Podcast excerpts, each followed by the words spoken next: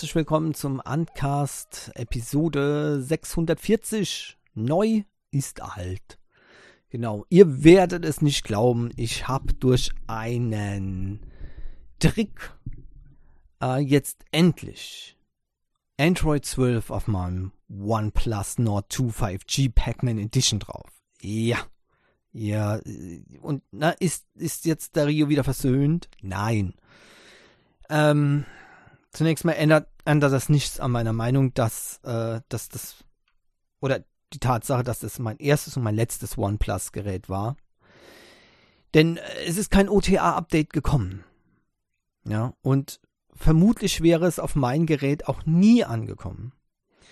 Während mittlerweile andere Nord2-Nutzer äh, vereinzelt berichtet haben, dass die Updates kommen. Manche schon vor drei, vier Wochen, andere ähm, warten noch drauf. Das Problem scheint gewesen zu sein. Es gab mal eine Zeit dazwischen, ähm, zwischen Android 11 und Android 12. Und da sollte eigentlich das Android 12 Update erscheinen. Das ist auch passiert in Indien. Das war eine Katastrophe, weil die aus Versehen eine Beta-Version geschickt haben und die Leute dann reihenweise Probleme hatten mit ihren OnePlus Nord 2 in Indien. Also hat man das für Europa gecancelt. Erstmal. Dann gab es ein Zwischenupdate, ein Sicherheitsupdate. Und wer dieses Sicherheitsupdate auf Android 11 gemacht hat, bekam dann kein weiteres Sicherheitsupdate mehr und auch kein Android 12 Update mehr. Warum? Das, was OTA ausgeliefert wird, sind Incremental Updates. Und das heißt, die brauchen die entsprechend richtige Version vorher. Und für jede einzelne Version muss OnePlus eine spezielle Incremental Version anbieten, damit das Gerät einfach updatet. Und das hat OnePlus versäumt. Die haben den, komplett die Übersicht verloren, so scheint es mir, welche Updates eigentlich ausgeliefert wurden an die Geräte. Und das führte dazu, dass zwar alle Geräte, die ähm, dieses Sicherheitsupdate nicht gemacht haben, tatsächlich seit einigen Wochen ähm, Android 12 bekommen, inklusive den, den Sicherheitsupdates. Und die Leute, die das Juni 2020 Update, äh, Moment, äh, Moment, 2022 Update, hä? Ja, genau. das, das Sicherheitsupdate Juni 2022 Update installiert haben, äh, ich weiß jetzt nicht mehr die genaue Nummer, die bekommen nichts mehr. Denn das nächste Sicherheitsupdate ähm, das war dann auf die Android 12 Version gemünzt. Und die ist ja nicht drauf gewesen, sondern irgendein anderes Sicherheitsupdate für Android 11. Das offiziell es gar nicht hätte geben sollen, denn zu dem Zeitpunkt schon Android 12 ausgeliefert war in Indien und damit natürlich sollte es auch in Europa ausgeliefert werden sein. Das wurde glücklicherweise gestoppt und unglücklicherweise hieß es dann für die Leute, die dann kurz danach dieses Sicherheitsupdate installiert haben, dass es keine weiteren Updates mehr gab, weil die Incremental Versions dafür nicht gedacht waren. So, Ende.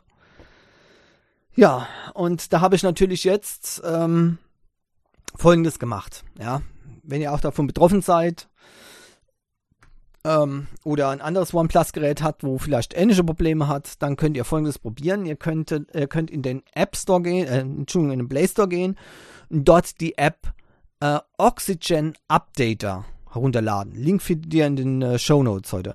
Und äh, dort könnt ihr auswählen äh, Stable oder Full Version und nicht die Incremental Version. Und äh, wenn ihr das auswählt, dann äh, lädt die App die, die richtige äh, Version herunter in das Hauptverzeichnis von, also im Root-Verzeichnis äh, von, von eurem, nein, ins Hauptverzeichnis von eurem Smartphone. So. dann könnt ihr Uh, bei mir war es etwas kompliziert. Es gibt einige Geräte, wo, wo das einfacher geht, wo ihr dann in, in die Update-Version gehen könnt, also sich, ähm, wo man auch das OTA-Update überprüft und dort kann man dann auswählen, lokales Update installieren. Das ging bei mir nicht, äh, weil es diese Option nicht gab bei dieser Software-Version. Ne? Auch wieder sowas. Aber Trick war, ne, in den Recovery-Modus gehen, nämlich äh, Volume, also Handy ausschalten, komplett ausschalten, ähm, dann Volume Down drücken und dabei die, ähm, die äh, Power-Taste drücken und zwar so lange, bis das, bis das Bild erscheint. Und dort steht dann äh, links unten Recovery Mode. Und dann auswählen äh, lokale Installation und dort dann die ähm, äh, Update-Datei im Hauptverzeichnis des Smartphones auswählen. Das ist eine äh, Datei mit einem ziemlich großen und unsinnigen, äh, ziemlich großen und unsinniger Zeichenkette, ja, die dann anwählen und das ist eine ZIP-Datei und die braucht ihr auch nicht zu entzippen, sondern einfach so wie sie ist.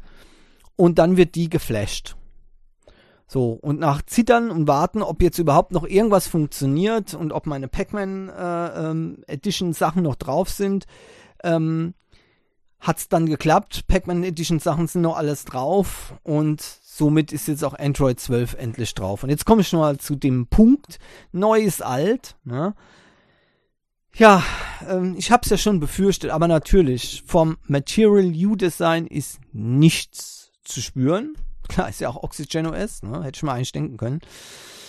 Ähm, der Zeichensatz ist ein bisschen anders. Äh, das sieht anders aus. Ähm, es wird Roboto irgendwas benutzt, ja, und ähm, die Widgets sehen anders aus, leider nicht mehr so gut wie äh, vorher, das muss ich ganz klar sagen. Ähm, und äh, die ähm, Icons äh, sind etwas, äh, also ich finde, die, die wirken seltsam, ja, seltsam ähm, die haben eine andere, andere Größe oder, oder, ja, anders kann ich nicht sagen, eine andere Größe haben die. Und ähm, die, die Schrift ist entweder zu klein oder sehr klein, äh, so habe ich es jetzt eingestellt, oder sie sind, ähm, sie sind so, dass sofort äh, der, also, also das Wort quasi umgebrochen wird, ohne irgendwelche ähm, ja, Grenzen, äh, also nichts mit Punkt, Punkt, Punkt, sondern die wird einfach umgebrochen. Wenn dann zum Beispiel ein Zeichen zu viel ist, dann wird das L einfach in die neue Zeile gemacht. Dann hat man zwei Zeilen Text. Äh, äh, also mein Firefox wurde dann Firefo und das X war unten drunter. Super. Äh, Wahnsinn. Ich weiß nicht, wer, wer auf solche Ideen kommt. Ne? Ja, die, ähm, das, das Update-Menü, äh, Entschuldigung, das, das, das Einstellungsmenü hat sich komplett geändert. Ja. Und da auch gleich äh, ein Hinweis, vielleicht äh, solltet ihr bei allen äh, äh OnePlus-Geräten mal gucken. Ähm, da gibt es den Menüpunkt bei Android 12. Ähm, hier, Moment, Moment, Moment. Äh, Speicher, wo ist Speicher, wo ist Speicher? Ähm, ich glaube, da muss ich mal, ich das sind spezielle Features. Nein, das seht ihr, das ist ziemlich unübersichtlich über das Gerät, genau, über das Gerät, also about, äh, about your phone und dort äh, gibt es einen Menüpunkt RAM. Ja. Und wenn ihr da draufklickt, dann seht ihr, dass standardmäßig dort die RAM-Erweiterung aktiviert ist. Und das bedeutet, dass von eurem Hauptspe äh, von eurem Storage, äh, bei mir waren 3 Gigabyte äh, eingestellt, automatisch 3 Gigabyte reserviert werden für die Benutzung als äh, Hauptspeicher.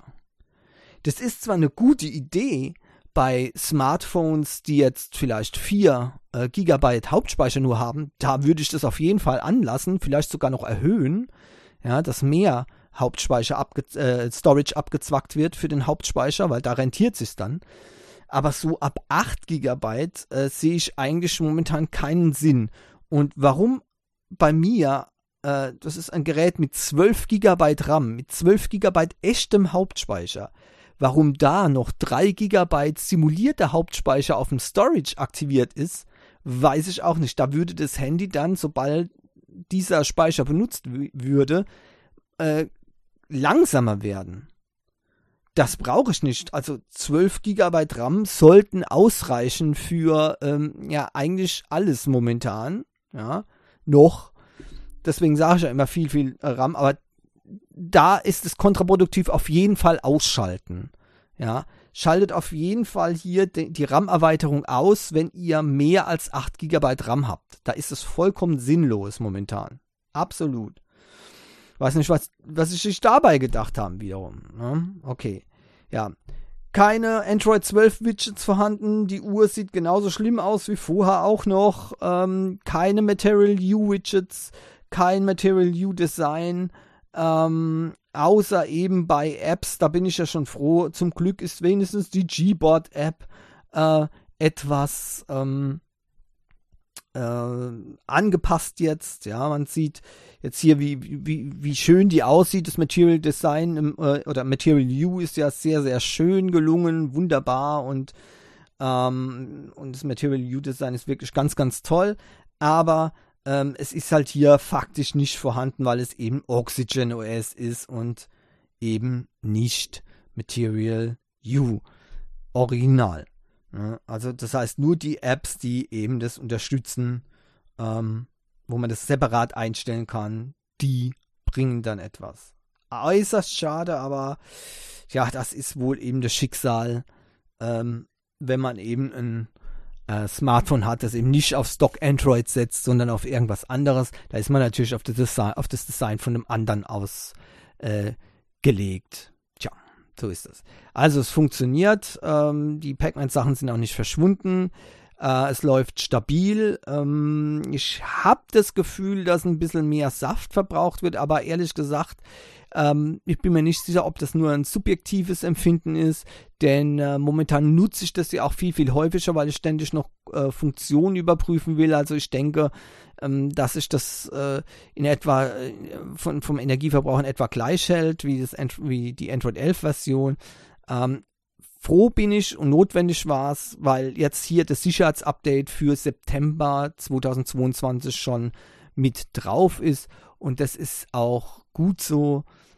Und äh, jetzt hoffe ich, dass ich äh, die äh, Sicherheitsupdates wenigstens wieder richtig bekomme und ähm, damit dann äh, das Schlimmste zumindest mal erst äh, vermieden wird. Das heißt, nicht, dass ich mir nächstes Jahr nicht doch ein anderes kaufen will, weil meine, meine Wut, mein, meine Enttäuschung über dieses OnePlus-Gerät ist einfach so groß, dass ich ehrlich gesagt keine Lust mehr damit äh, habe, damit noch irgendwas zu machen. Ja. Und äh, deswegen werde ich mir dann doch ähm, im, dem ersten Quartal, denke ich mal, äh, 2023 ein anderes Gerät holen. Ähm, und das vielleicht dann als MP3-Player benutzen, fertig. Tja, so ist es. Okay, ähm, so viel zu dem. Jetzt komme ich mal zu den Themen, was ich heute äh, oder was ich die Woche über gefunden habe. Und äh, eine Nachricht hat mich wirklich sehr, sehr äh, verwundert. Ihr kennt ja noch die das Problem mit Hangouts und SMS und äh, ich weiß nicht, wie oft ich das gelesen habe. Die Leute wollten unbedingt SMS-Support weiterhin haben und hin und her. Ähm, und haben dann auch gesagt, ohne SMS-Support äh, ist das alles sinnlos. Eine, eine, eine Chat-App ohne SMS-Support ist Blödsinn. Okay. Ähm, und Signal war ja eine App, die die ganze Zeit auch SMS ähm, gehandelt hat. Falls ihr das nicht gewusst habt, habt ihr das verpasst. Ja äh, wunderbar integriert. Das heißt, man muss sich keine Gedanken machen, ist das jetzt ähm, eine Signal-Nachricht, die ich verschicke, oder hat derjenige gar kein Signal und es geht nur über die normale äh, Nummer SMS, wurde dann auch angezeigt, ja, beim Eintippen, also SMS oder eben äh, Signal-Nachricht. Aber das war, das war Teil von dem Problem. Dass man es einfach ohne aufzupassen, ob das jetzt eine Signal-Nachricht oder SMS-Nachricht war, dass man da eben mit Signal Nachrichten verschicken konnte. Die äh, Signal sagt, das ist für sie jetzt mittlerweile ein Sicherheitsrisiko, denn die Leute können sich, äh, sind sich eben nicht 100% oder können sich nicht immer 100% sicher sein, ist das jetzt eine SMS oder ist das eben eine Signal-Nachricht? Ähm, nicht, weil es nicht angezeigt wird oder nicht richtig angezeigt wird, es wird schon richtig angezeigt, aber wie die Menschen nun mal so sind, man guckt nicht immer Ja, und Signal soll ja besonders sicher sein und deswegen soll vermieden werden, dass die Leute überhaupt SMS-Nachrichten schreiben und denken, sie hätten eine verschlüsselte ähm, Signal-Nachricht verschickt. Ja, das ist durchaus wichtig. Also, Problem, wie löst man das? Indem man die SMS-Funktionalität streicht. Das ist natürlich für viele jetzt ein herber Rückschlag. Denn gerade die Leute, die sagen, naja, ich will Nachrichten verschicken, ja, ist schön, wenn es als Signal-Nachricht geht, wunderbar, aber wenn eben keiner Signal hat, dann möchte ich es damit machen. Und es hat für viele Leute funktioniert, für viele unbedarfte Leute hat es funktioniert, denn da haben die dann einfach alles in einer App. Man kann einfach Signal installieren, kann sagen, hier, stell das als Standard-SMS-App ein, sagt dann hier, das ist deine Nachrichten-App, da kannst du alles machen, dann kannst du die Leute, ähm, die Signal haben, anschreiben und du kannst SMS anschreiben, brauchst du also keine Gedanken machen. So, fertig. Ja, und das wird in Zukunft nicht mehr gehen. Ja, es wird äh, noch Zeit geben ähm, zum Exportieren der SMS. Äh, es soll noch, ähm, Moment mal, wie äh, lange? Also ich glaube, einige Monate hieß es. Äh, die, ja, in den kommenden Monaten wird also diese SMS-Funktion abgeschaltet und entfernt aus ähm, äh, Signal. Bis zu diesem Zeitpunkt müsst ihr eure SMS-Nachrichten exportiert haben. Das könnt ihr ganz einfach in der äh, Signal-App machen und es wird in äh, das Gerät oder auf das Gerät quasi exportiert. Ja, erfreulicherweise ist es dann so, wenn ihr dann eine neue Standard-SMS-App äh, einstellt, erscheinen nach kurzer Zeit automatisch in dieser App alle eure alten SMS.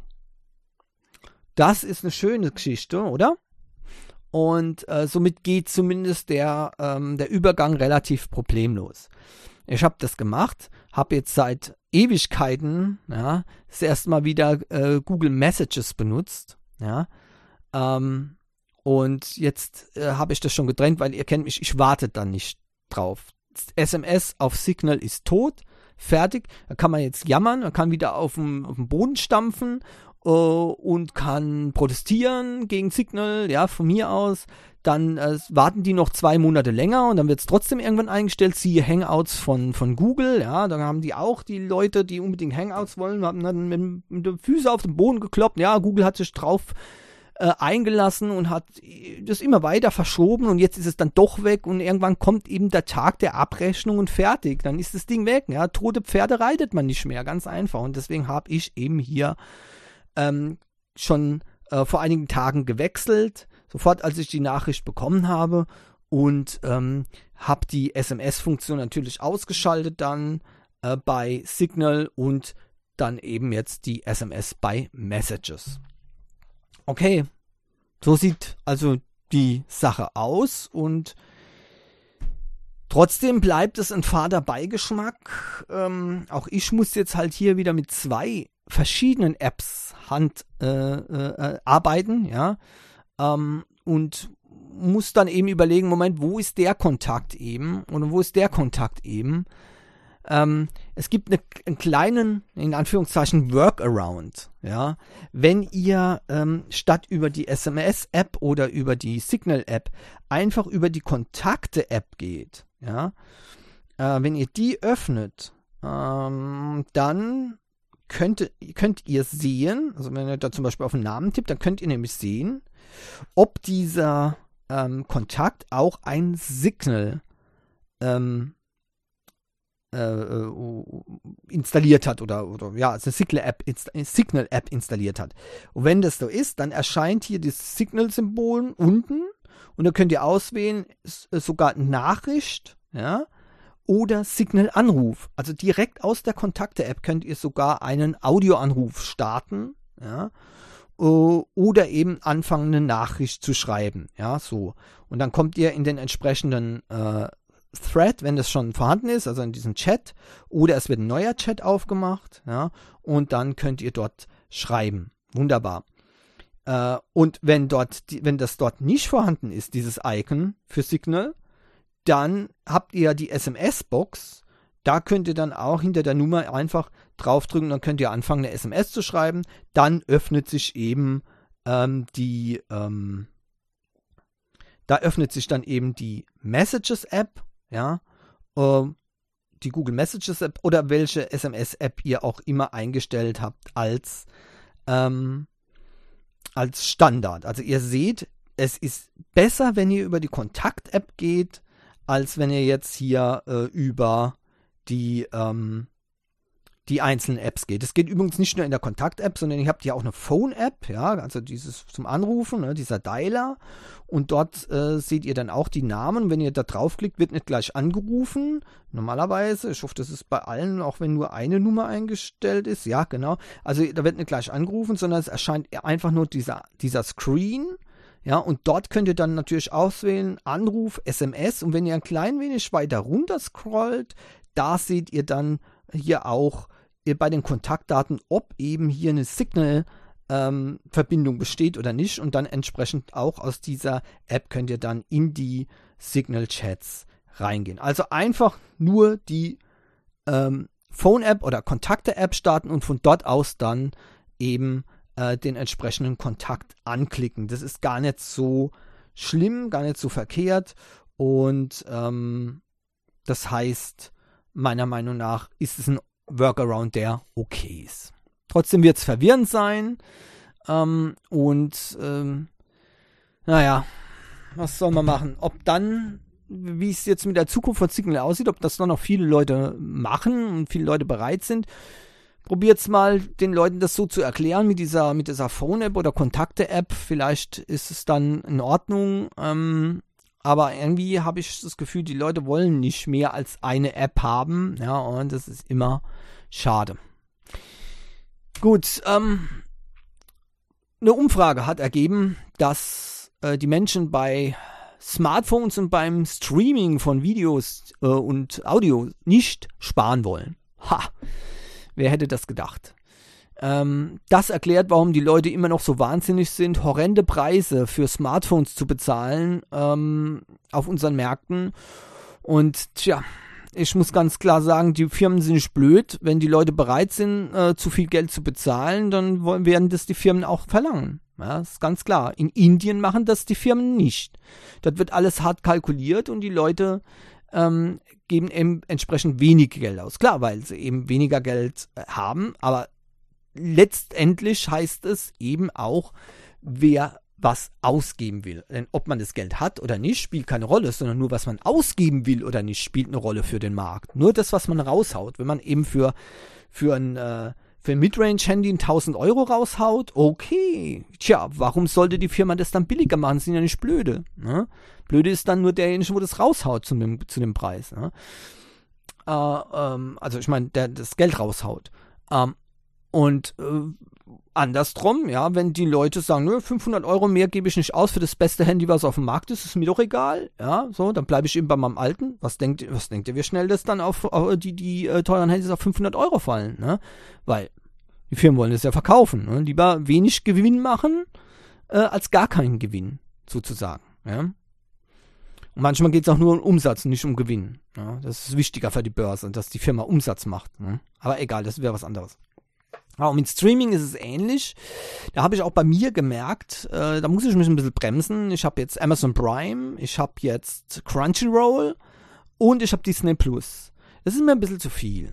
Ja, ähm, also nur Video ähm, äh, Dienste jetzt. Ne? Also das ist mir ein bisschen zu viel, muss ich sagen. Ich werde jetzt ähm, Disney Plus werde ich im November wieder äh, abbestellen. Crunchyroll will ich jetzt erstmal noch äh, eine Weile haben. Momentan gucke ich eben lieber Animes. Ja?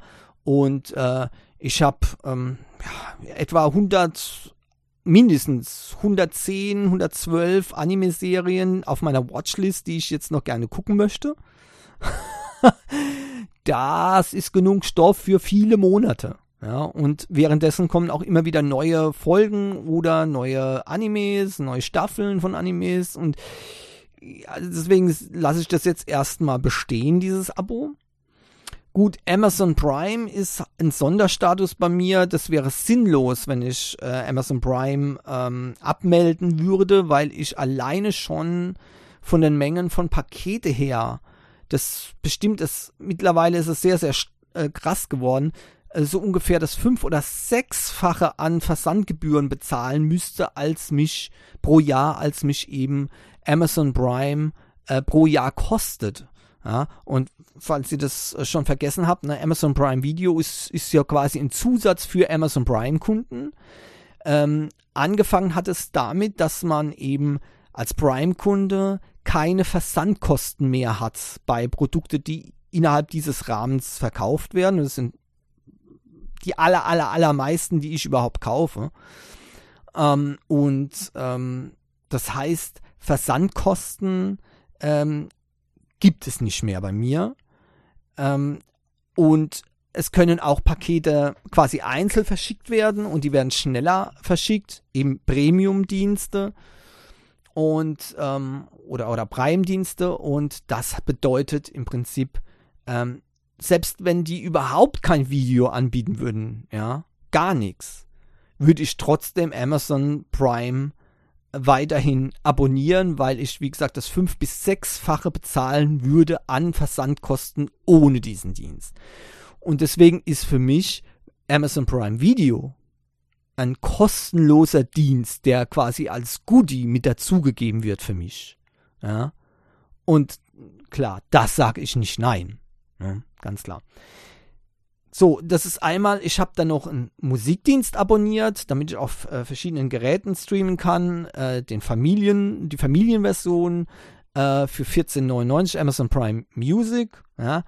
Ähm, und äh, ihr seht aber, also, dass da läppert sich was. Ich lasse mal Amazon Prime Video jetzt außen vor, aber was habe ich denn jetzt an Streaming-Diensten? 14,99 ähm, Amazon Prime Music, ja, ähm, und äh, dann habe ich äh, 8,99 äh, Disney Plus und 9,99 Crunchyroll.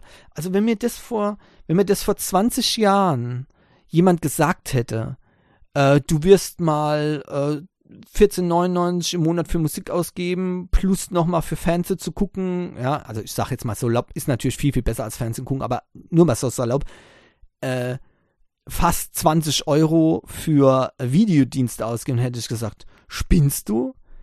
Ich hasse Pay-TV, ich gebe gar nichts aus für, äh, für das. Fertig, ja. Ähm, und so schnell kann es kommen. Ne? Jetzt ist es unverzichtbar geworden. Denn ähm, man gewöhnt sich eben an diesen, an diesen Standard, sage ich mal. Wenn ich eine Serie gucken will, ja, ich habe schon mal gesagt, dann will ich nicht warten, bis der Sender die nächste Folge ausstrahlt. Das ist für mich sowas von absurd geworden. Ja, ich, ich will dann die Sachen gucken, wenn ich Bock hab dazu. Und wenn ich will, dann gucke ich die ganze Serie auf einmal hintereinander und wenn ich Lust hab, dann gucke ich mir jeden Monat nur eine Folge an, ja, oder unregelmäßig oder irgendwas. Ne? So wie ich gerade Bock hab. Ja? Und das ist halt eben ähm, der Punkt. Aber man muss sich auch bremsen. Also wie gesagt, Disney Plus wird es als erstes jetzt mal treffen. Ja? Und ähm, das ist dann noch genug. Wie das mit dem Musikdienst aussieht, ja, das ist immer so eine Geschichte. Also da liegt mir immer wieder ein bisschen in, ähm, also im Gewissen, weil ich höre ja nicht viel Musik. Ja. Aber wenn ich da mal was hören will, dann muss das auch verfügbar sein.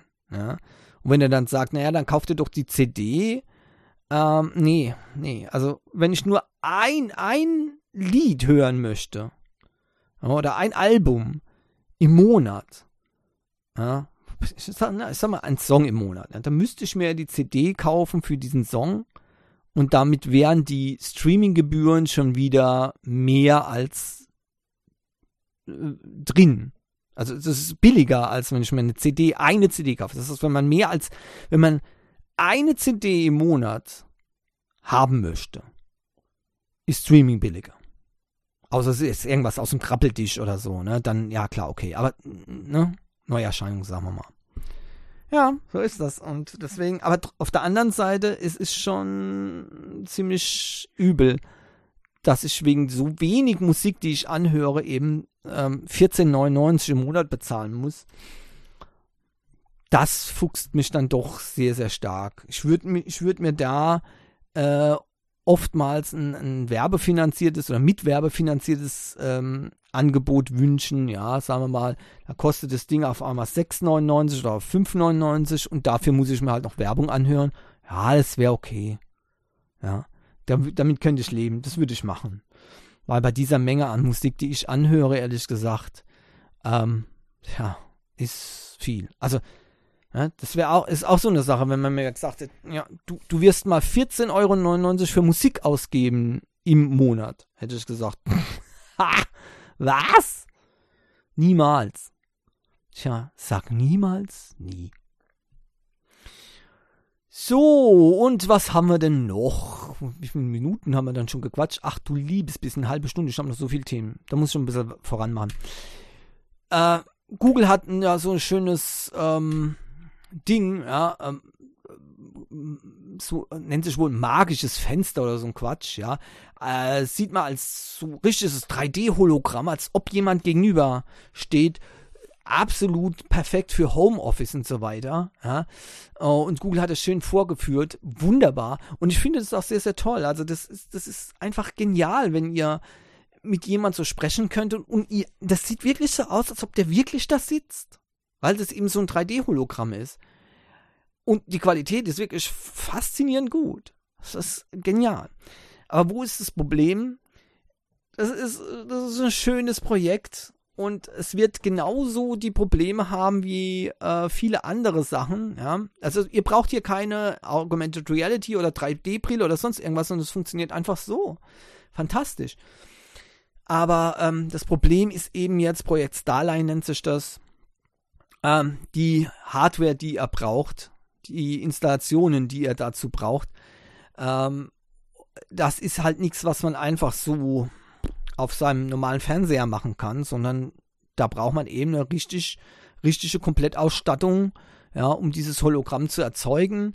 Und ähm, natürlich braucht auch derjenige, der äh, eben Kontakt mit einem aufnimmt, da muss ja auch so eine ähm, Vorrichtung haben, um eben auch 3D-Hologrammmäßig äh, Kamera, äh, Setup, ja, das dann zu übertragen. Das geht zwar, wenn der auch so eine, so eine Box da hat, ja, aber ihr, ihr seht, das ist genau das Problem. Ja, ihr, das wird sich nicht durchsetzen, ja, und ich finde, das ist auch sehr, sehr schade, dass es nicht so ist. Jedenfalls würde es sich nicht durchsetzen, wenn das nicht aus in irgendein Standardsystem integriert würde. Ja, und das halte ich jetzt für TV-Geräte ziemlich, für ziemlich absurd, sowas zu denken für die nächsten Jahrzehnten. Wir haben ja gesehen, wie neue Technologien ähm, geradezu verpuffen, ja, weil die Leute einfach äh, sich keine anderen Geräte anschaffen wollen. Und wenn sie sich ein Gerät anschaffen, dann haben sie eben vielleicht ganz andere Gründe, welches Gerät sie oder für, für sich ein, für so ein Gerät zu entscheiden, ganz andere Voraussetzungen, ganz andere ähm, Kategorien, die sie da ansetzen. Ähm, zum Beispiel, ja klar, wenn ich mir ein, ein TV-Gerät äh, kaufe, ist es für mich, das muss mit der PlayStation 5 arbeiten, äh, das muss 120 Hertz äh, äh, äh, variable Refresh Rate haben und äh, HDR und HDMI 2.1 Plus. Das heißt also, äh, dass eben auch diese 120 Hertz Bildwiederholfrequenz rüberkommt. Ähm, und äh, das ist für mich das Wichtigste. Und wenn es dann eben kein Google Hologramm TV gibt, ja, äh, mit diesen Werten, dann würde ich mir das nicht holen, weil ich, ich, für mich ist das wichtiger, als jetzt jemand in 3D vor mir zu sehen. Firmen, ob, da, ob die Anschaffung von ein paar tausend Euro äh, ja für entsprechend für jeden Mitarbeiter dann äh, sinnvoll ist, auch das muss dann überlegt werden. Ich würde mal sagen, nein. Und dann seht ihr eben, warum solche Projekte zwar von Google gut gemeint sind, aber weil sie, die werden scheitern. Ja. Zumindest in absehbarer Zeit. Ich, ich möchte nicht äh, äh, bestreiten, dass es mal irgendwann Standard ist. sowas. Aber das kann noch lange dauern. Lange dauern. Wir sehen ja, wie, wie schwer es Videochat gehabt, äh, hatte bei uns und immer noch hat. Ähm, in der Corona-Pandemie wurde das sehr, sehr gut um, äh, genutzt. Ja, also hat, das war ein richtiger Boom für die Video-Chat-Technologie. Ähm, aber ähm, bei vielen hat, äh, gibt es immer noch diese komische Haltung, ich will nicht gesehen werden, wenn ich mit jemand spreche. Ja, seltsam. Ja, gut, okay, ich meine, manchmal ist es auch schlecht, ja, also man will ja nicht immer sehen, was, was für ein Chaos man sich äh, gerade befindet, ja, wenn man äh, Videotelefoniert. Ja. naja. Gut, und, und auf dem Klo telefonieren, ne, geht halt ohne Bild sehr, sehr gut. Also mit Bild, ich würde es nicht riskieren. Ne? ähm, ja, also ihr seht, es ist problematisch. Schade drum. Okay, jetzt zu was anderes. Snapdragon 8 Gen 1 äh, soll äh, viel mehr Leistung bringen mit äh, weniger Gefahr des Überhitzens. Sollte das jetzt tatsächlich ähm, eintreffen, dann wäre das eine gute Nachricht für Qualcomm ähm, und dann könnte ich mir auch überlegen, könnte ich mir auch vorstellen, ein Gerät zu kaufen mit einem Snapdragon-Prozessor wieder. Momentan ist es vollkommen ähm, außer Frage. Ich, wie gesagt, ich hole mir keine Bratpfanne so ein ineffizientes Teil äh, verbraucht Strom, äh, macht mein Handy heiß äh, und wird dann auch noch runtergeregelt, weil es zu warm ist und ist dann lahm wie ein Krückstock. Nein, geht gar nicht. Aber wenn sich das bewahrheitet, was hier versprochen wird, dann könnte das wieder anders aussehen. Ja, Leute, bei mir zählt nur Leistung. Marken sind nur Schall und Rauch. Ich will Power, Power, Power und mehr nicht. Okay? So, und die Power muss effizient genutzt werden. So. Und hier sind wir dann eben bei diesem Punkt. Ähm, hier soll äh, insgesamt eine ähm, gesteigerte Effizienz von mindestens 15% garantiert sein. Und das wäre nicht schlecht. Dann kommen wir wieder in Gebieten, wo das sehr interessant werden kann. Ja, 10% Energy, äh, äh, Energieeffizienz, äh, ähm, nein, 10% bei der CPU-Performance, ja, Energieeffizienz bei 15%, GPU-Performance bei 20% mehr. Das sind Leistungsdaten, die sich hören lassen. Ja, und äh, da bin ich mal gespannt, ob die 4-Nanometer-Technologie vom Snap, äh, Qualcomm Snapdragon Gen 2 dann auch, äh, Snapdragon 8 Gen 2, dann auch ähm, hier das halten, was hier versprochen wird. Dann, tja, steht im Snapdragon 8 Gen 2 Smartphone nichts mehr im Wege. Aber erstmal die Tests abwarten, wie die Hitzeentwicklung ist, weil Snapdragon traue ich bei Aussagen wie wird nicht so heiß überhaupt nicht mehr. Das haben sie am Anfang auch beim Gen 1 gesagt. So, ähm, das Infinix Zero Ultra äh, wird auch mit einem MediaTek-Prozessor äh, auf den Markt kommen, äh, mit 200 Megapixel Kamera, optische Image-Stabilisierung und äh, tja, haltet euch fest, 180 Watt Thunder Charge, das Zero Ultra. Unfassbar. Ich weiß zwar nicht, warum man das braucht, aber da haben wir ja schon, habe ich ja schon drüber gesprochen, ne? Sinn oder Unsinn von äh, immer schnelleren Laden. Zwölf Minuten und es ist voll geladen. Gut. Alright. Ähm, Hoffentlich haut es den Akku nicht aus dem Gehäuse. Ne? Äh, ansonsten der MediaTek, der Mainstream 920 ist jetzt nicht der leistungsstärkste Prozessor, also man darf hier keine Wunder erwarten und dennoch ist das Gerät ähm, mit weiteren Ausstattungsdaten eigentlich ziemlich gut. Wie gesagt, die 200 Megapixel Kamera, 6,8 Zoll AMOLED Screen, 120 Hertz Refresh Rate, 360 Hertz Touch Sampling, ja, 8 GB RAM und 256 äh, GB Storage. Das äh, sind doch äh, ganz akzeptable Werte. Und deswegen ähm, finde ich, ist das äh, Smartphone auf jeden Fall sehr, sehr interessant. Ähm, die Frage, ob das in Europa rauskommt, ist also muss man ganz klar sagen, mit eher unwahrscheinlich, wenn man sich importieren lässt. Äh, also in, in Asien und in Afrika wird das in etwa für 745 Dollar äh, kommen. Ich frage mich natürlich schon, wieso dann hier äh, in Anführungszeichen nur ein Dimensity 920 Prozessor ver äh, verarbeitet ist. Ich weiß es wirklich nicht. Das erscheint mir doch etwas hoch vom Preis für den Prozessor. Aber wie gesagt, die anderen Leistungsdaten sind ganz gut. Ähm, jetzt warte ich mal ab, wie, äh, wie die ersten Tests aussehen bei diesem Gerät, wenn es auf dem Markt ist und dann mal gucken.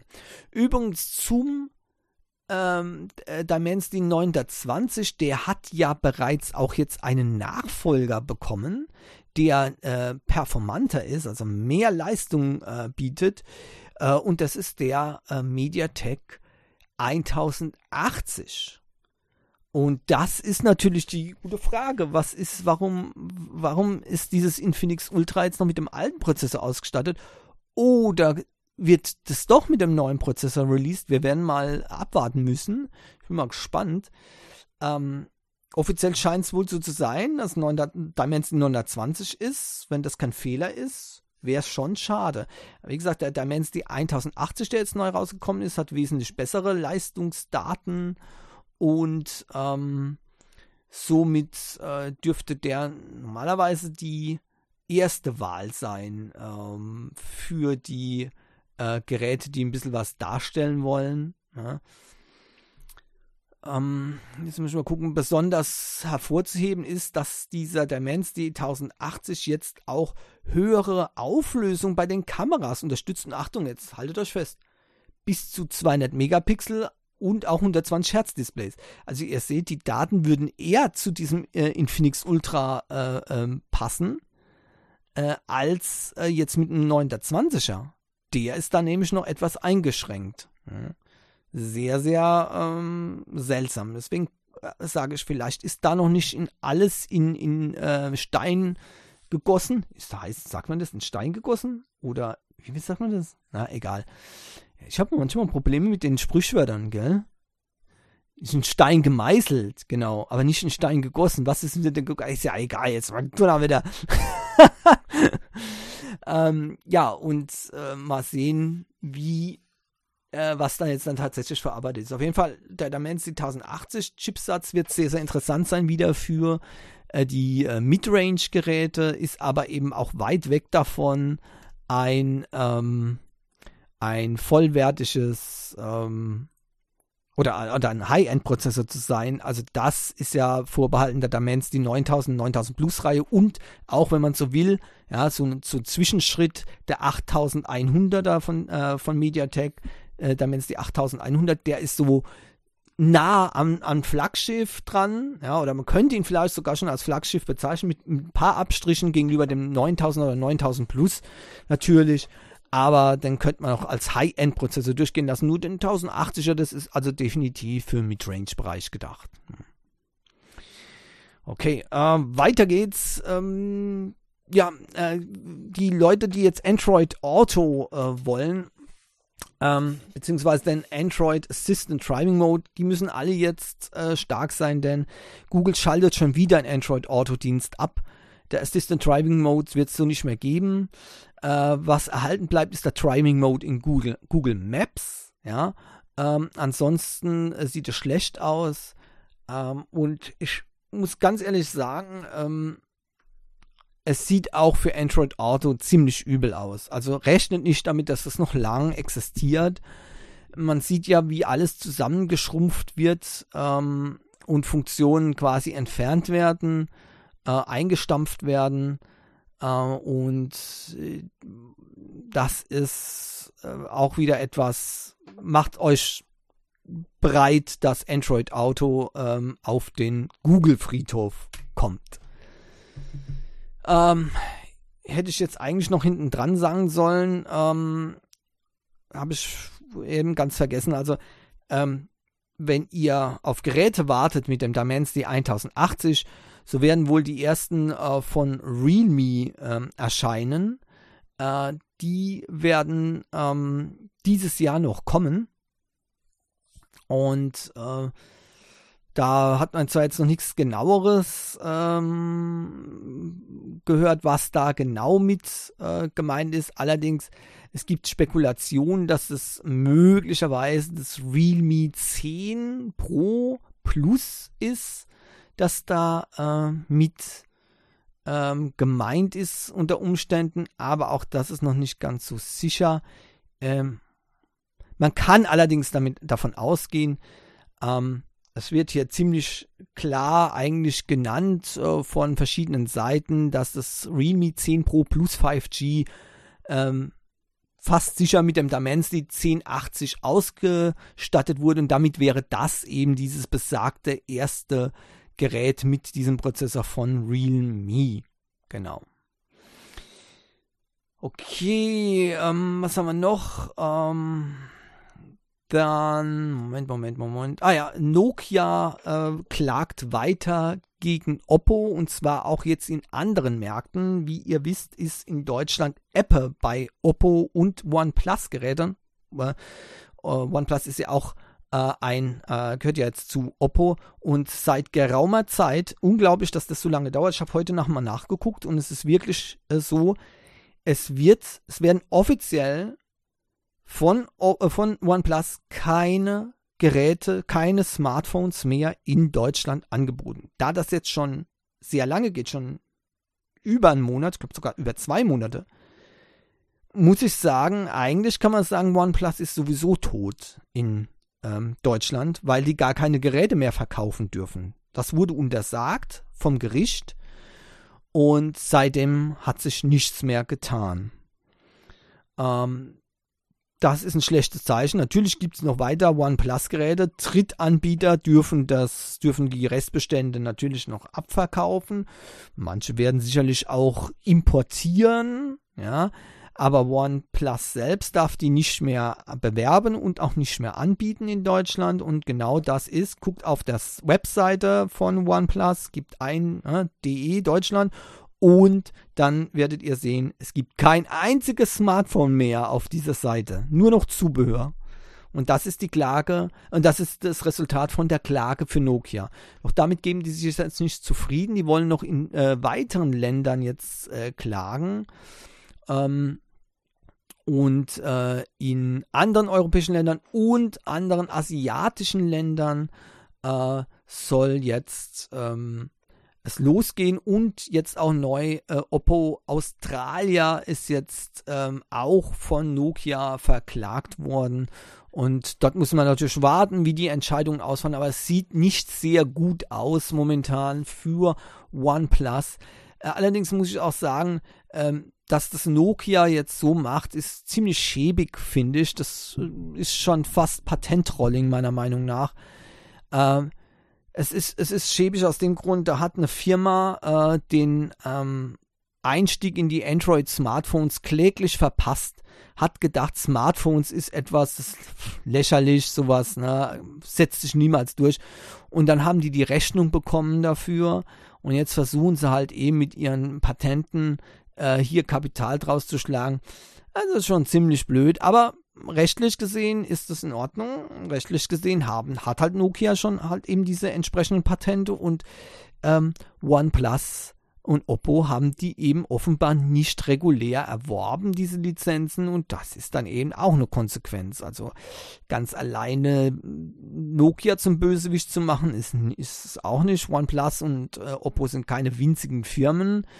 Ähm, die hätten das wissen müssen, dass es so nicht geht und äh, die haben auch das Kapital, um da mitzuspielen. Also da äh, gibt es halt auch keine Entschuldigung dafür, ehrlich gesagt. Ne? Nur Nokia macht sich dadurch bei mir auf jeden Fall nicht beliebter. Ne?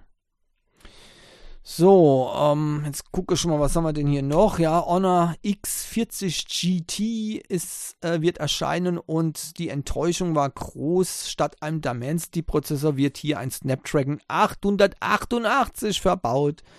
Ja, ja, genau der von äh, vor ein paar Jahren, genau. Und ähm, das ist natürlich äh, schlecht. Ja, schlecht, schlecht, schlecht. Die, auch hier passt der Prozessor meiner Meinung nach nicht zu den anderen technischen Daten. Die sind nämlich sehr, sehr gut. 6,81 äh, Zoll Display, ähm, 144 Hertz Refresh äh, Rate, 480 Hertz Touch Sampling Rate, ähm, 8 bzw. 12 GB RAM, je nach Version, und 256 GB Storage. Damit ist es richtig gut ausgestattet.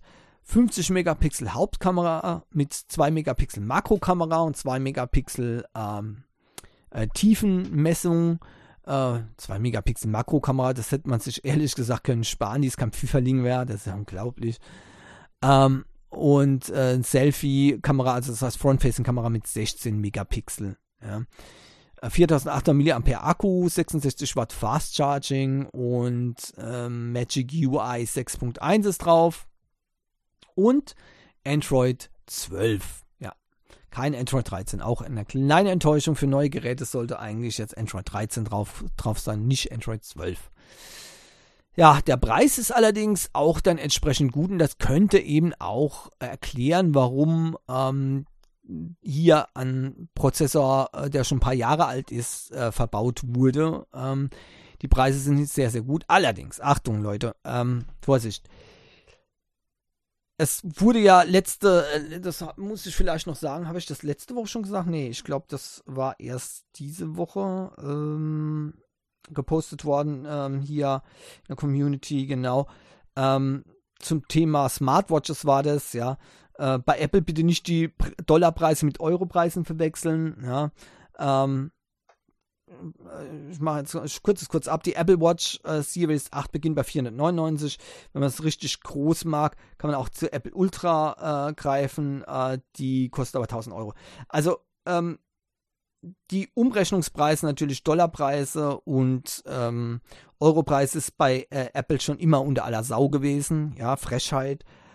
Aber diesmal muss man ganz klar sagen, dass die Umrechnungskurse, es ist ja nicht, nicht jetzt so, dass der, dass der Dollar in etwa mit dem Euro jetzt schon gleichzusetzen ist, was natürlich für einen Euro katastrophal ist.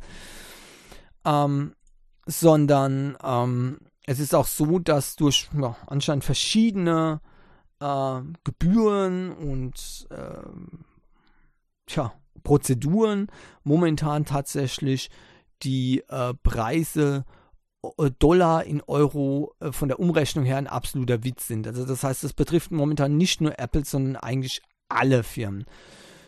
Und äh, die Umrechnung zwischen ähm, äh, diesen ähm, chinesischen Yuan und Dollar war ja auch schon immer sehr, sehr fraglich. Da kann man eigentlich schon immer äh, für, für die Realpreise nochmal ähm, mindestens äh, 50% draufschlagen. Ja.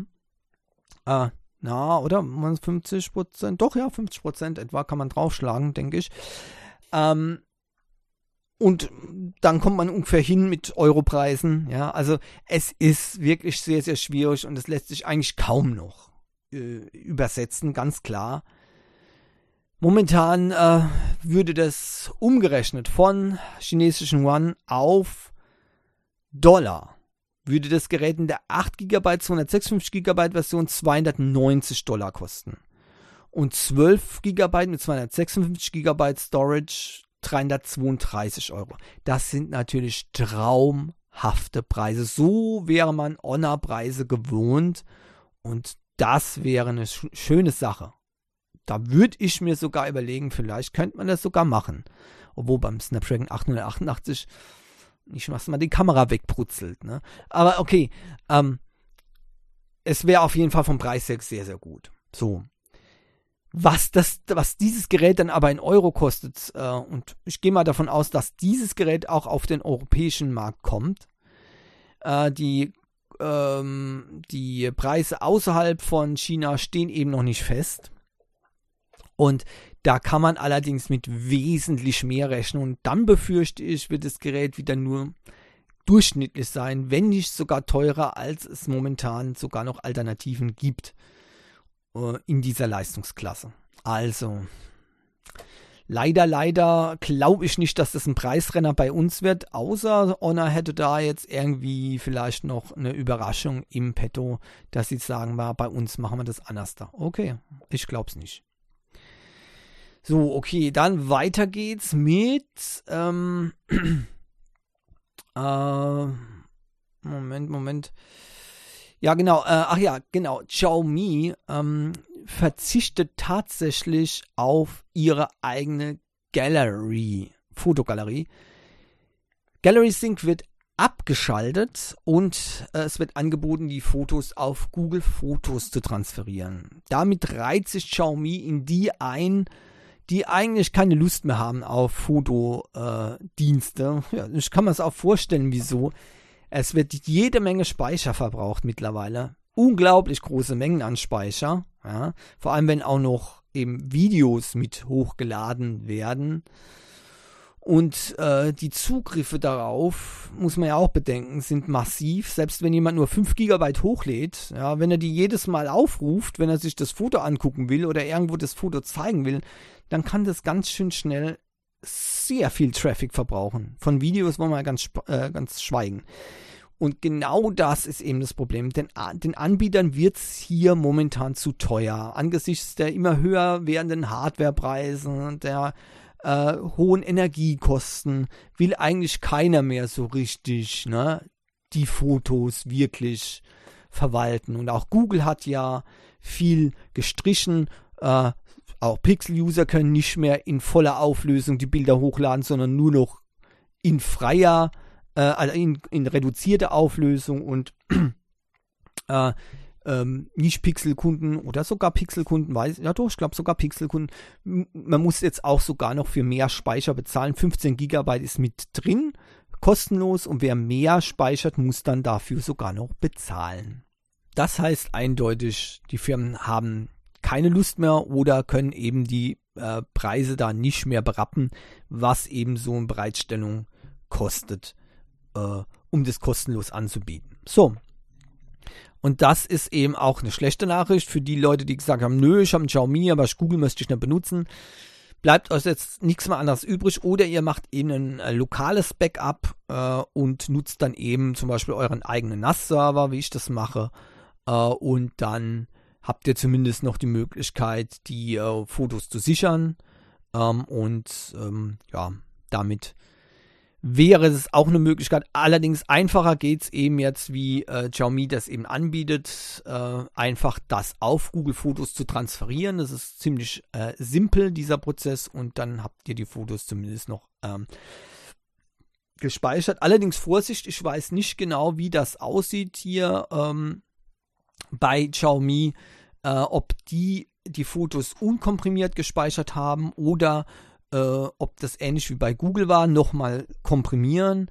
Und äh, da müsst ihr dann aufpassen, ähm, wenn ihr die Bilder äh, per Backup überträgt auf Google Fotos und die hätten nicht irgendwelche spezielle Abmachungen mit äh, äh, Google, dann würden diese Bilder nur in einer schlechteren, komprimierteren Version äh, abgespeichert werden und ihr würdet die Originalversion zumindest als Backup verlieren. Also aufpassen, ja, ähm, Google Fotos ers ersetzt in der Standardeinstellung nicht ein Backup von euren Fotos, denn es wird nur eine minderwertige Version abgelegt.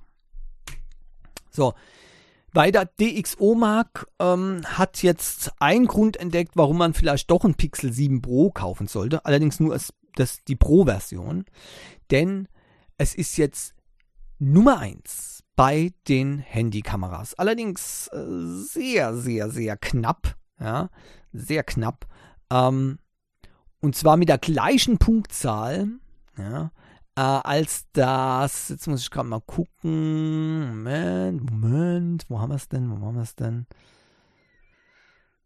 Äh, schauen wir mal. Wo ist die Liste? Nein, hier ist wieder die Liste nicht.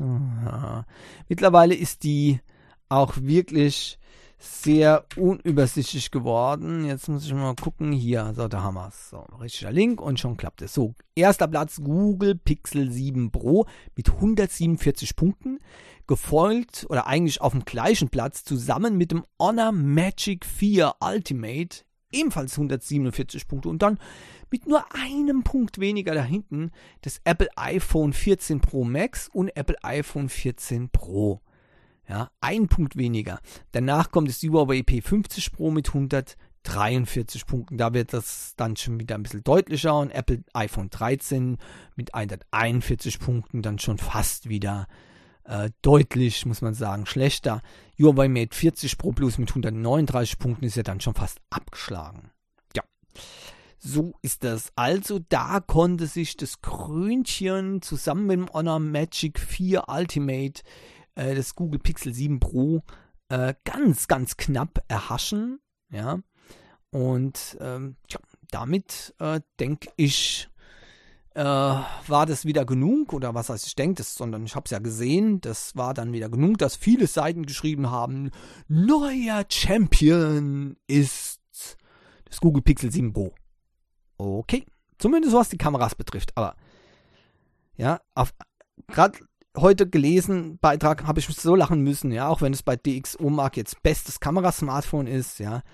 Äh, bitte probiert nicht darauf zu spielen. Ihr werdet enttäuscht werden, wenn ihr High-End-Spiele habt. Prozessor? No, no, no. Wear OS 3 Update, ja, kommt auf die Fossil Gen 6 Smartwatch am 17. Oktober, also heute. Ja, wenn ihr Glück habt, kriegt ihr sie schon. Ja, nicht schlecht. Da muss man jetzt ja auch Angst haben bei seinen Uhren, dass man rechtzeitig ein Update bekommt. Ja, ja. Aber immerhin, die Fossil-Benutzer können aufatmen. Die bekommen die neue OS-Version, Wear OS-Version und damit äh, ist es ein gutes Zeichen. Kommt dieselbe Version dann, ja, wie äh, die neuen Galaxy Watches und das ist doch eine schöne Sache. Was es dann an mehr Funktionen bringen soll, weiß ich jetzt auch nicht genau, aber ähm, es ist immer gut, wenn man die aktuelle Version des Systems hat. Und ähm, immerhin die Gen 6 User von den Fossil Watches können jetzt da beruhigt sein. Yay! Und eins noch hier, Sony hat eine neue Vlogging-Kamera rausgebracht, die werde ich verlinken. Und ich fand es mal wieder sehr interessant, wie dass Sony jetzt wieder eine Digitalkamera rausbringt. Eine Standalone-Digitalkamera, Kamera, nichts Handy oder so, sondern eine Standalone-Digitalkamera speziell für Vlogger. Ja, also Videologger. Finde ich, oder Videoblogger, könnte ich wirklich ähm, auch so gebrauchen, denn natürlich kann man da auch andere Sachen mitmachen. Eine schöne, kompakte Kamera, die aber für Nearfield äh, unter anderem auch geeignet ist, ja, ein, eine Weitwinkelkamera, ja, sozusagen integriert hat, aber auch ein 20 mm Zoom hat. Von daher für beides eigentlich ziemlich gut geeignet ist. Ein 20,1 Megapixel ist auch von der Auflösung her gut. Man kann 4K-Videos machen damit. Ähm, das Mikrofon ist geschützt durch so einen Pömmel. Ne? Das sieht ein bisschen lustig aus oben. Das sieht aus, als ob der, als ob die Kamera so ein Afro hat, ja. Aber äh, trotzdem ist es natürlich gegen den Wind. Äh, das, das schützt gegen Geräusche vom Wind, wenn es auf die Kamera trifft. Und das ist ja für Outdoor eigentlich ähm, ein Muss. Ja, und das war immer schwierig bei äh, normalen Kameras, weil da war keine Möglichkeit, sowas anzubringen. Also hat man dann zum externen Mikrofon gegriffen, was natürlich vollkommen äh, unpraktisch ist. Ja. Hier ist es eigentlich ziemlich gut und das Mikrofon soll auch richtig gut sein. Auch das ist ja wichtig, dass das Audio, äh, dass der Audiobereich auch stimmt. Ja.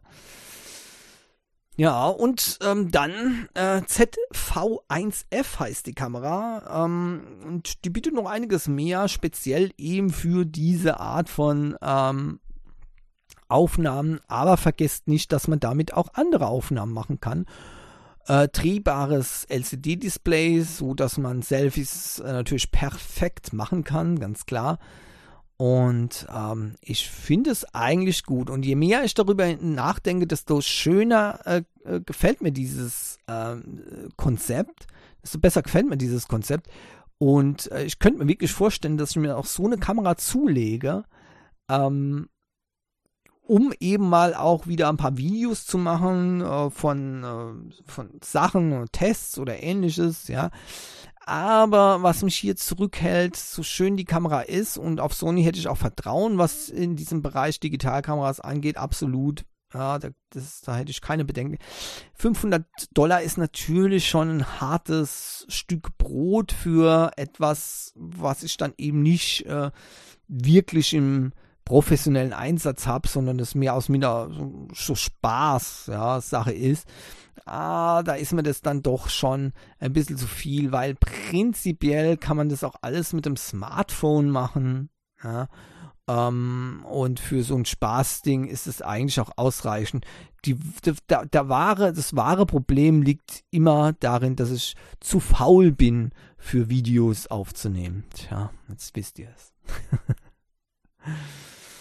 Alright, ähm, so und zum Schluss ähm, bleibt wie immer noch die App der Woche und diesmal äh, hatte ich absolut kein Problem. Jetzt muss ich gerade noch die richtige aufrufen ähm, und zwar durch das, dass ich jetzt hier äh, ein Android 12 drauf habe, habe ich erschreckenderweise festgestellt, ja, dass, oh Schreck, oh Graus, äh, mein, äh, mein Pi-Check nicht mehr funktioniert. Also die, die App, die ich bisher immer benutzt habe, Pi-Check, äh, war schöne, kompakte, super kleine App, die nichts weiter brauchte, aber unter Android 12 kann die auf einmal keine Verbindung mehr zu meinem Pi herstellen. Ich schätze mal, das hat was mit äh, Zugriffsrechten zu tun, die allerdings auf, dem Andro auf der Android 12 Seite liegen und nicht auf der Raspi Seite. Da ist alles äh, richtig äh, konfiguriert. Äh, aber es kann, es kann, keine Verbindung mehr hergestellt werden. Die App wird auch nicht mehr äh, gewartet. Damit ist die App tot. Es gibt keine neue Version mehr und damit war es das. Die App ist nicht mehr zu benutzen unter Android 12. Deswegen äh, musste ich gucken, und viel Auswahl gibt es zwar nicht, aber die Alternative ist auch gleichzeitig ziemlich gut. Für meine äh, äh, ähm, Anwendung zwar fast ein bisschen zu überfrachtet, aber immerhin, ähm, ich brauche nichts mehr groß ähm, äh, drauf zu tun, um auch mal, wenn ich mal andere Sachen machen will, ja, äh, am Raspberry Pi ähm, auf der Betriebssystemebene. Und die App nennt sich RASP Controller oder RASP Controller von Ettore Galina. Äh, und die hohe Bewertung hat mich gleich ähm, gewundert, ja, aber die Leute sind wirklich sehr, sehr zufrieden.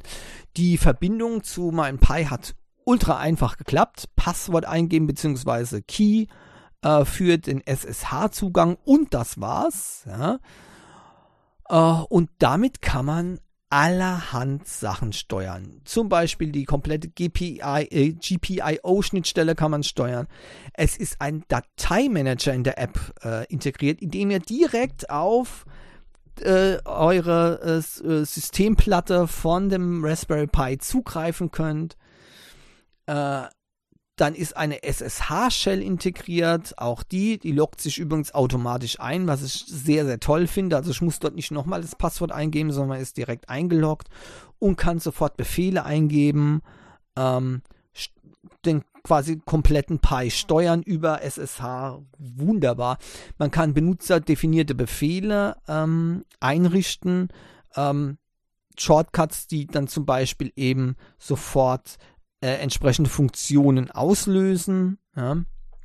Und es gibt eine umfangreiche äh, Informationsseite über diesen Raspberry Pi, der gerade damit verbunden ist. Zusätzlich gibt es nochmal eine CPU, RAM und Speicherüberwachung, für die ihr ein einzelnes äh, Python-Modul installieren müsst auf euren Raspberry Pi. Das wird aber auch äh, auf Wunsch ganz automatisch gemacht. Dann habt ihr eine Prozessübersicht. Die ganzen Prozesse könnt ihr angezeigt werden, so wie bei Top oder Hardtop. Ja. Ähm, und ihr habt dann auch noch Zugriff auf die auf Kameramodule, auf verschiedene Sensoren. Wenn ein Sensor hier nicht einge, äh, nicht programmiert ist, nicht einprogrammiert ist, könnt ihr auch den selbst festlegen quasi ähm, und äh, festlegen, wie ihr auf diesen Sensor zugreifen wollt. Das heißt, ihr könnt alle eure Sensoren am Raspberry Pi direkt abrufen ähm, und überwachen mit diesem RASP-Controller. Und als Schmankerl, das finde ich besonders gut. Ja, das ist richtig äh, schön, meiner Meinung nach.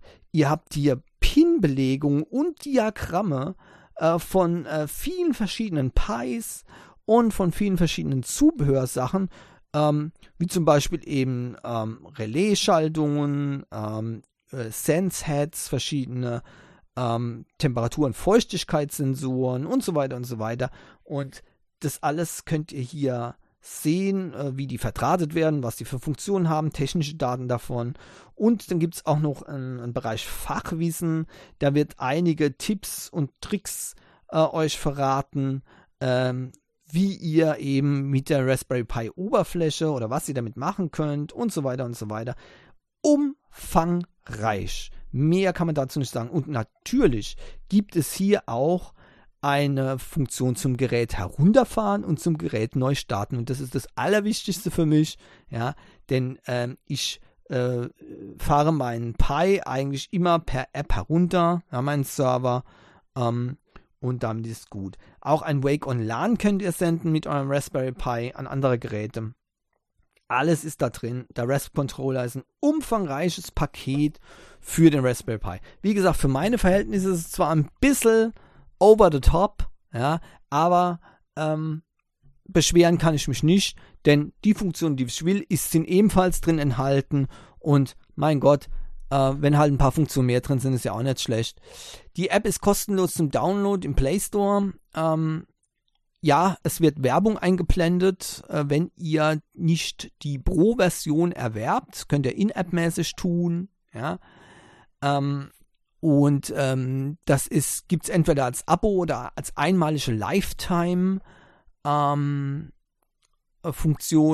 Ähm, das Abo, ähm, ja, ich finde es, naja, nicht besonders ähm, gute Idee, das als Abo zu nehmen, aber wenn er die Lifetime-Version wollt, kostet 12,99 und er ist gesagt, ähm, für das, was die App bringt, uh, und wenn ihr sogar mehrere Pis habt, ist das eigentlich unverzichtbar, denn ihr könnt mehr als nur einen Raspberry Pi steuern, ihr könnt eine ganze Armada von Raspberry Pis steuern. Ähm, und ähm, da muss ich sagen, ist 12,99 eigentlich absolut okay. Ja. Also Lifetime-Version ist okay. Ansonsten könnt ihr auch monatlich weniger zahlen. Äh, aber naja, nach einem, nach einem Jahr habt ihr eigentlich das Geld eh wieder draußen, was ihr eben 12,99 Lifetime bezahlen würdet. Also ich sehe da keinen großen Sinn drin. Ne? ja, okay. Ähm, also REST Controller ähm, von Ettore Galani. Ähm, äh, Galina, so, ja, ja, ja. Ähm, das ist die äh, coole App zum, äh, zur Verwaltung von Raspberry Pi. Ein Trick noch, ich weiß nicht, ist gemein, macht's nicht, ja, aber wenn ihr zum Beispiel einen, einen AdGuard-Server verwendet, äh, ja, also als DNS, ein AdGuard-Dienst, äh, dann äh, kriegt ihr keine Werbung angezeigt. Oh, habe ich das gesagt? Nein. Aber ich kaufe natürlich die Vollversion sowieso noch. Ja, habe ich noch nicht gemacht, werde ich tun, weil, ähm, wie gesagt, die App ist das wert und der Entwickler, der kann ruhig unterstützt werden. Ich meine, dass der äh, Kameras, äh, Raspberry Pi Kameras unterstützt, ist schon mal sehr, sehr genial, cool. Also damit habt ihr ein komplettes Überwachungssystem. Ihr braucht nur eine Raspberry Pi Kamera anzuschließen, entweder USB oder über die Schnittstelle, die Kameraschnittstelle. Und dann könnt ihr das Teil auch als Überwachungsgerät benutzen. Unglaublich cool, ja. Ähm, und dann kriegt ihr das quasi auch noch zu, ohne zusätzliche Kosten. Irre. Und äh, so viele andere geniale Funktionen, die es in dieser App gibt. 12,99, No-Brainer, einfach machen. Fertig.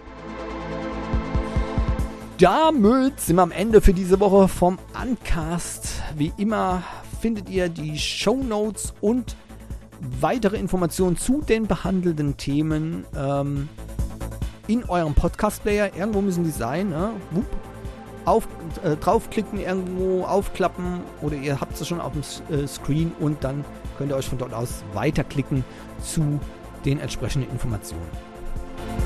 Ähm, Gibt es sonst noch was? Nein. Dann wünsche ich euch äh, erstmal vielen Dank, dass ihr zugehört habt und ich wünsche euch eine schöne Woche. Bleibt gesund, haltet die kleinen grünen Antennen steif und hoffentlich bis nächste Woche. Tschüss.